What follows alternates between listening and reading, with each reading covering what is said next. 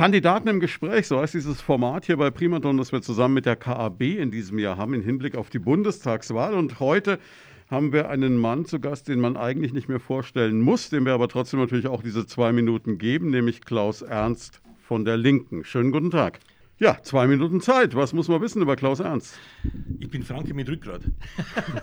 das sage ich deshalb, weil ich sehr stolz war damals, als ich die Auszeichnung bekam äh, im Burglauer beim Politiker der Blecken. Ich bin äh, Bundestagsabgeordneter nun seit 2005. Äh, bin zuletzt äh, Vorsitzender des Wirtschaftsausschusses des Deutschen Bundestags. Äh, bis, bis jetzt, noch geht diese Legislatur. Vorher war ich erster Bevollmächtigter der IG Metall hier.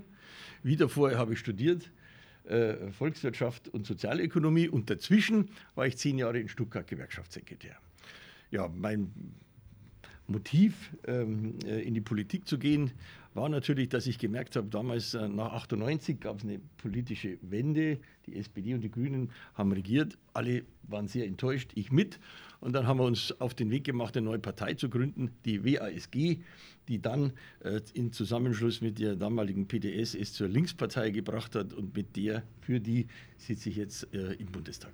Jetzt haben wir natürlich unsere vier Themenblöcke und da muss man sagen, es ist, glaube ich, heute so, dass viele Themen, die ähm, die KAB beschäftigten, durchaus auch Themen sind, die bei der Linken hoch im Kurs stehen. Insofern sind wir mal gespannt, was dabei rauskommt. Und wir starten mit einem Thema, gut, das ist natürlich auf den Gewerkschaftler irgendwo zugeschnitten, Veränderung der Arbeitswelt. Herzlich willkommen, Herr Ernst. Unser erster Themenblock beschäftigt sich mit dem Prozess der Digitalisierung in der Arbeitswelt. Und da hat es ja einen tiefgreifenden Umbruch in der letzten Zeit gegeben und gerade Corona war ja da so ein Treiber dieses Umbruchprozesses. Wo sehen Sie denn jetzt zum Beispiel die Chancen dieses Umbruchs, dieser Entwicklung? Und wo meinen Sie aber auch, dass wir Handlungsbedarf haben? Corona und Digitalisierung, wirklich gravierende Themen. Ich denke, Corona hat deutlich gemacht, dass wir einen Nachholbedarf hatten bei dem, wie weit die Digitalisierung bei uns schon ins normale Berufsleben, auch ins normale Leben insgesamt Einzug gehalten hat. Wir haben dann gemerkt, hoppla, wir haben ein Problem bei der Digitalisierung der Schulen, wir haben ein Problem, äh, in welcher Weise das Unterricht zum Beispiel digital abgehalten werden konnte. Und ich denke, dass Corona dazu beigetragen hat, dass das ein wenig nach vorne geht. Es sind natürlich auch gravierende Fehler gemacht worden. Ich nehme mal einen. Wir haben zum Beispiel bei uns äh, die Netze, die digitalen Netze, äh, privatisiert, also im privaten Betrieb. Das würde ungefähr bedeuten, dass wenn wir auch die Bahn ein Stück weit so betrachten, unter dem Gesichtspunkt der Privatisierung, und wir verschiedene Betreiber haben, die den Zugverkehr organisieren, dann ist es bei uns so organisiert, dass bei uns äh, jeder Zug, der privat fahren möchte, auch ein eigenes Gleis brauchen würde, wenn man das auf die Digitalisierung bezieht. Weil jede, jede Firma hat ihre eigene Masten, baut ihre eigene Infrastruktur und kleine Dörfer, kleine Regionen werden nicht versorgt. Das ist zum Beispiel ein Mangel, der deutlich geworden ist, die Versorgung. Aber es ist natürlich was anderes deutlich geworden. Es ist deutlich geworden, dass wir durch diese Pandemie und durch die Digitalisierung anders gearbeitet haben, als wir das normal waren. Wir haben sehr viel Homeoffice. Homeoffice hat nicht nur die schönen Seiten, sondern Homeoffice hat das gravierende Problem, dass der einzelne Beschäftigte plötzlich verantwortlich ist für seinen Arbeitsplatz, verantwortlich ist für seinen Bürostuhl, verantwortlich ist, teilweise verantwortlich gemacht wurde für das, welche, äh, welche Arbeitsplatzausstattung, also welchen Computer das er hat. Und all das ist natürlich äh, jetzt zu regeln. Wie gehen wir mit diesem Problem um?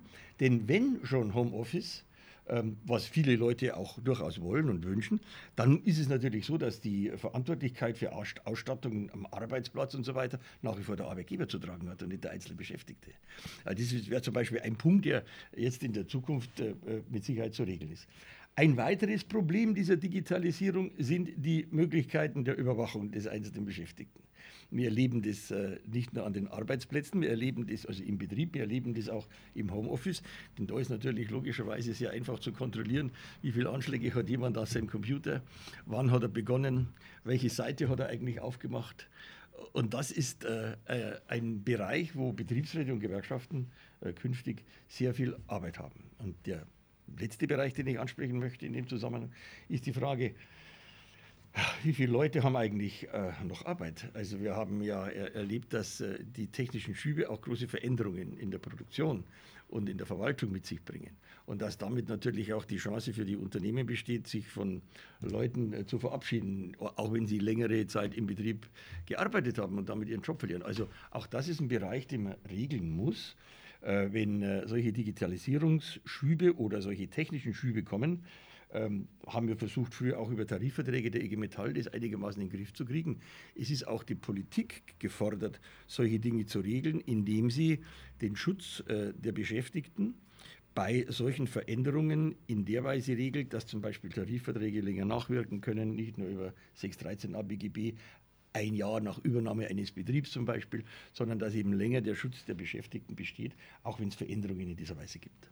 Sie haben jetzt schon darauf hingewiesen, dass viele sehr überraschend in diese Rolle des Homeoffice gedrängt wurden. Und also ich weiß aus dem persönlichen Bereich, dass viele damit ein bisschen überfordert waren. Gibt es denn bei Ihnen in Ihrer Partei Ideen, wie man den Beschäftigten dabei helfen könnte? Gibt es Weiterbildungsideen? Gibt es da irgendwelche Ideen, wie man den Beschäftigten, wenn sie denn jetzt vielleicht das auch in Anspruch nehmen wollen, mobiles Arbeiten oder Homeoffice, wie man die da unterstützen und wie man den Menschen unter die Arme greifen könnte? Also das Erste ist, dass man es regeln muss, dass Menschen, dort wo es möglich ist, einen Anspruch haben, für eine bestimmte Zeit in Homeoffice gehen zu können, wenn Voraussetzungen erfüllt sind. Und das ist das Entscheidende, wenn Voraussetzungen erfüllt sind.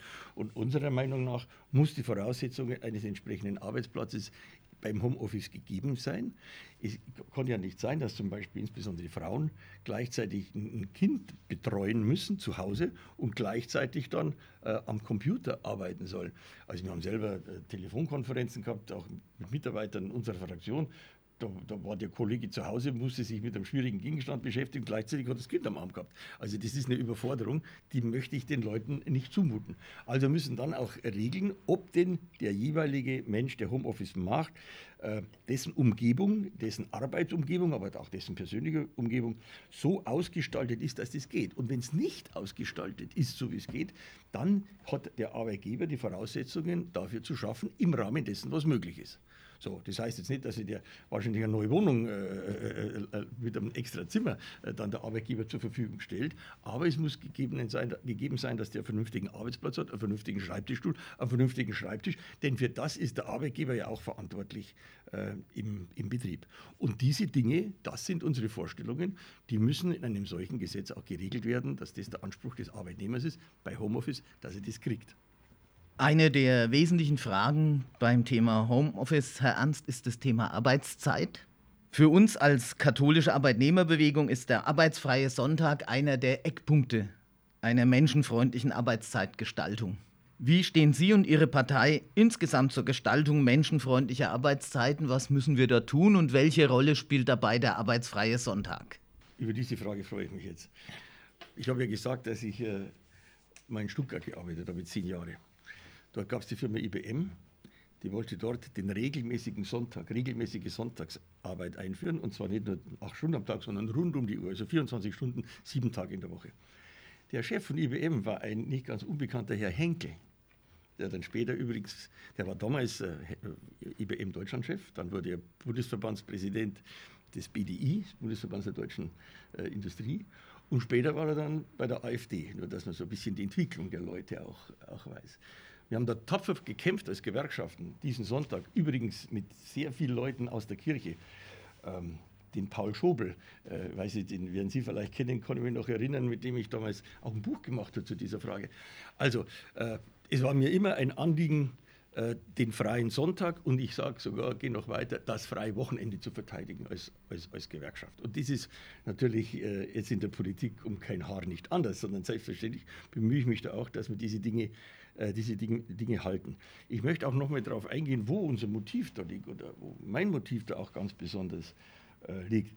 Nämlich darin, dass ja das freie Wochenende und der freie Sonntag eine gemeinsame, kollektive Freizeit ist und nicht für jeden ein vereinzelter freier Tag ist.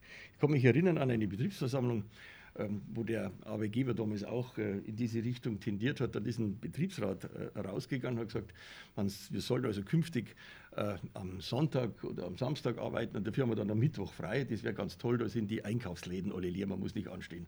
Oder man könnte dann, wenn man am Donnerstag Arbeit, äh, am Donnerstag frei hat, könnte man auf die Skipiste gehen, da wären keine da, die Skifahren, man hat viel mehr Platz. und so weiter. Und beim Schwimmbad wird es auch gut, da kaut einem keiner die Ferse in die Magengrube beim Schwimmen, weil ja keine Leute da sind, wenn man statt äh, äh, eben am, am, am, am Sonntag, äh, wie man dann arbeitet, ist am Wochentag der Freien. Da ist ein Kollege rausgegangen, habe ich nie vergessen, der hat gesagt, das stimmt, was Sie sagen. Aber am Sonntag und am Samstag, da ist es so leer, wenn ich zum Fußballstadion gehe, da ist nicht mehr Spieler da.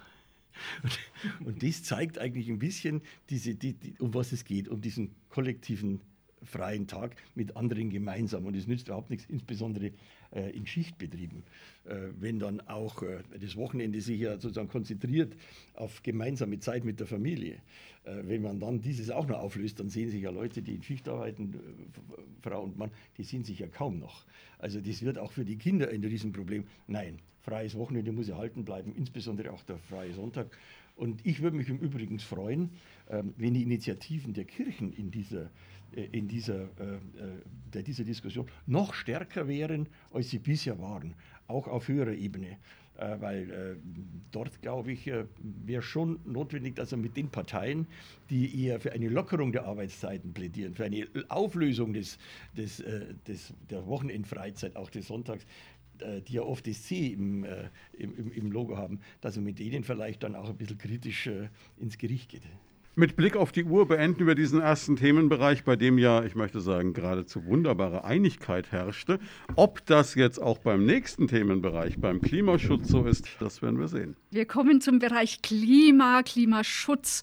Und den Bereich möchte ich gern beginnen mit einem wunderbaren Zitat unserer Bundeskanzlerin, das sie bei der Sommerpressekonferenz der Hauptstadtpresse am 22.07. gesagt hat. Und zwar hat sie da gesagt, ich bin der Meinung, dass ich viel für den Klimaschutz getan habe habe, aber ich verfüge über ausreichend wissenschaftlichen Verstand, um zu wissen, dass man in diesem Tempo nicht weitermachen kann, sondern schneller werden muss. Ähm, ja, was heißt diese Aussage unserer Bundeskanzlerin denn jetzt für Sie, für Ihre Partei, für das Programm, das Sie so vertreten? Und welche konkreten Maßnahmen können Sie sich da vorstellen? Da hat die Kanzlerin recht, es muss schneller gehen. Und das hat uns ja der Klimarat jetzt vorgestern auch nochmal äh, deutlich vor Auge geführt. Wenn wir so weitermachen, äh, wird es schwierig wo sind, wo sind Hauptansatzpunkte? Der Hauptansatzpunkt der Klimapolitik muss sein, CO2 zu reduzieren. Das lässt man bei manchen Vorschlägen, kommt das nicht mehr so richtig raus. Da sind meine, meiner Meinung nach einige Vorschläge auch sehr ideologiegeprägt. Nein, es geht um die Reduktion von CO2.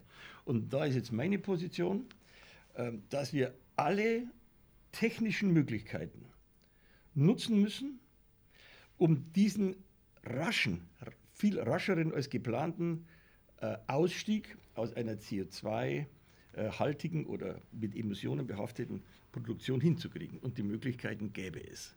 Das ist vielleicht im ersten Schritt nicht immer schon null, aber das ist jedenfalls besser als das, dass wir sagen, jetzt machen wir so weiter, bis wir irgendwann eine Nullreduktion haben, schrittweise runter mit CO2.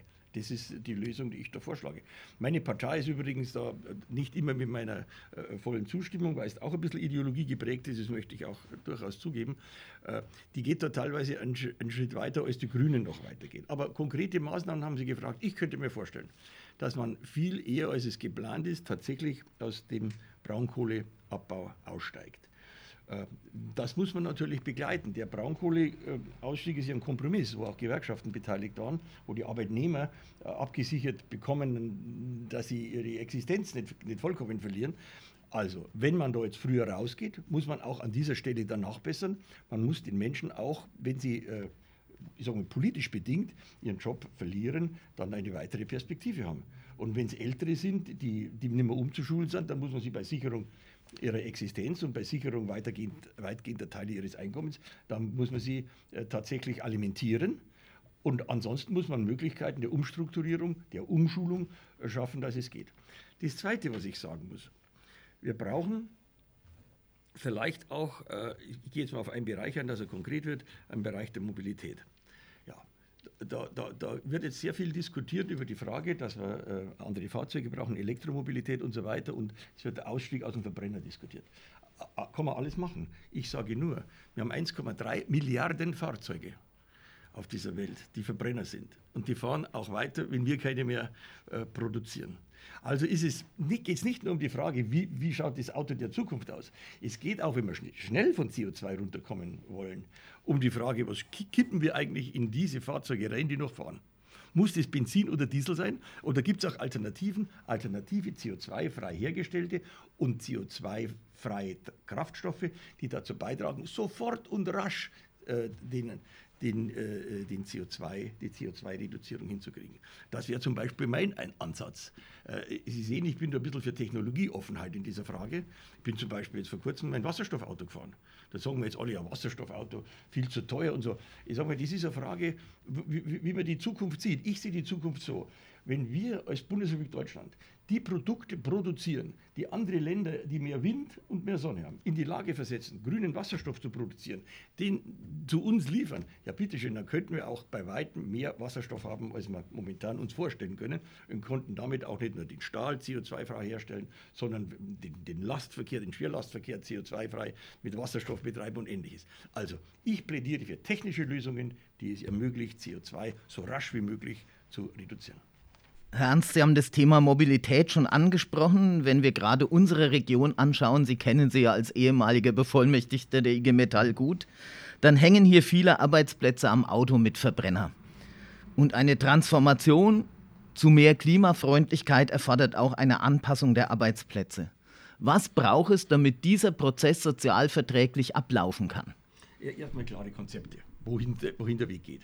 Äh, natürlich werden wir, wenn wir jetzt nur auf Elektromobilität setzen, äh, wissen wir alle, dass eine Vielzahl von Arbeitsplätzen, insbesondere in der Zulieferei, nicht mehr vorhanden sein wird. Die, da werden, wenn, nix, äh, wenn, uns nichts anderes einfällt, massiv Arbeitsplätze verlieren.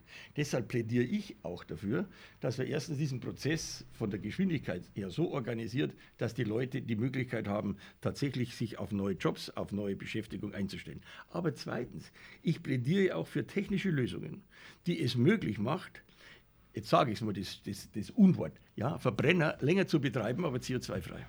Und das ist genau der Weg, den ich mir vorstellen könnte, dass man nämlich ins Auto äh, andere äh, äh Treibstoffe, äh, im Auto andere Treibstoffe verwendet, die es ermöglicht, sie CO2-frei zu betreiben dann müssen wir uns trotzdem noch äh, äh, äh, Gedanken machen, ähm, in welcher Geschwindigkeit das alles abgehen soll.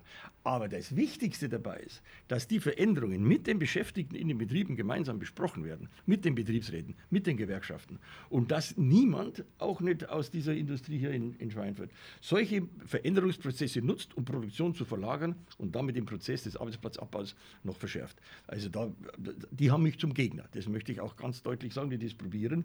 Ähm, ich hoffe, da kommt keiner groß auf diese Idee, ähm, äh, dass das so wird. Aber nochmal, um zu sagen, ich plädiere für technische Lösungen, die es ermöglicht, bestimmte Techniken äh, so zu betreiben, dass sie CO2-frei sind. Ich sage es nochmal, 1,3 Milliarden Verbrenner.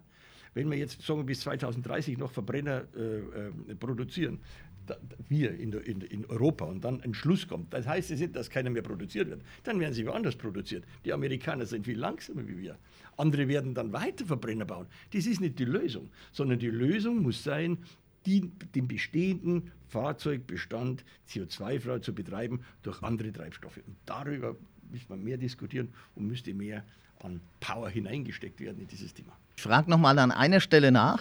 Wir hatten das Thema Digitalisierung, wir haben jetzt die Frage des, der Transformation des Verbrenners in irgendeiner Form, sei es zur E-Mobilität, zum Wasserstoffauto. Das erfordert auf jeden Fall Qualifizierung der Beschäftigten. Welche Vorstellungen hat die Linke zum Thema Qualifizierung der Beschäftigten? Wie kann das auch unterstützt werden, damit Beschäftigte sich auf den Qualifizierungsweg einlassen und den auch erfolgreich gehen können? Da müssen wir an die Betriebsverfassung ran. Denn dort ist geregelt, dass die Betriebsräte Mitbestimmung haben bei der Durchführung der beruflichen Bildung. Und das ist ja Teil dann auch der beruflichen Bildung, aber nicht bei der Einführung. also die können zwar vorschlagen, wer an, einem, an einer Bildungsveranstaltung teilnimmt, Durchführung, aber sie haben nicht die Möglichkeit, die Initiative zu ergreifen. Dort muss man jetzt gerade in diesem Umbruchprozess rechtlich den Betriebsräten mehr Rechte geben, das beim Arbeitgeber verbindlich einfordern zu dürfen und das auch letztendlich einigungsstellenfähig zu machen. Das heißt, wenn sich Betriebsrat und Arbeitgeber nicht einigen, kommt ein unabhängiger Mensch im Rahmen einer Einigungsstelle und sagt, Das wird jetzt gemacht. Das ist der erste Punkt. Das zweite ist, wir brauchen ein Weiterbildungsgesetz in Bayern. Es gibt ja verschiedene Bundesländer, wo die Arbeitnehmer schon individuell das Recht haben auf eine bestimmte äh, Zeit Weiterbildung im Jahr die auch dann so zu organisieren ist, dass der Arbeitgeber das bezahlt, sofern es nicht eine andere Stelle bezahlt. Und das braucht man dringend in Bayern. Also Laptop und Lederhose ist schnell gesagt. Aber man muss erst mal als Lederhose dann zum Laptop kommen und dann muss man den auch bedienen können. Und dann braucht man entsprechende Regelungen, die das möglich machen. Und eine Regelung, die, die es möglich macht, ist dieses Weiterbildungsgesetz, das in Bayern fehlt. Da hat also die CSU einen Nachholbedarf. Und das Dritte, was ich ansprechen äh, möchte, wir brauchen auch äh, sagen wir, mehr das Bewusstsein, dass wir uns dem stellen stellen. Also, dass wir insgesamt als Gesellschaft sagen, ja, diese Veränderungsprozesse müssen wir jetzt annehmen. Wir können nicht zuschauen, bis Wasser kommt, ne? also, sondern wir müssen da rein in dieses Thema. Und das erfordert für viele auch ein Umdenken äh, in dem, was sie bisher gemacht haben. Aber ich sage immer mit Maß und Ziel, es muss auch noch, es muss auch noch vernünftig sein, es muss auch noch gehen. Panik nützt an der Stelle nämlich auch nichts. Wenn man panisch wird, also ich bin mir panisch geworden, weil ich fast ersoffen wäre, wäre ich fast ersoffen, weil ich panisch wurde. Nicht, weil ich nicht schwimmen konnte, sondern man muss mal gucken, wo ist das Schwimmen? Wie kommen wir aus dieser, aus dieser, Sache, aus dieser Sache raus? Auch in Fragen der Umweltpolitik.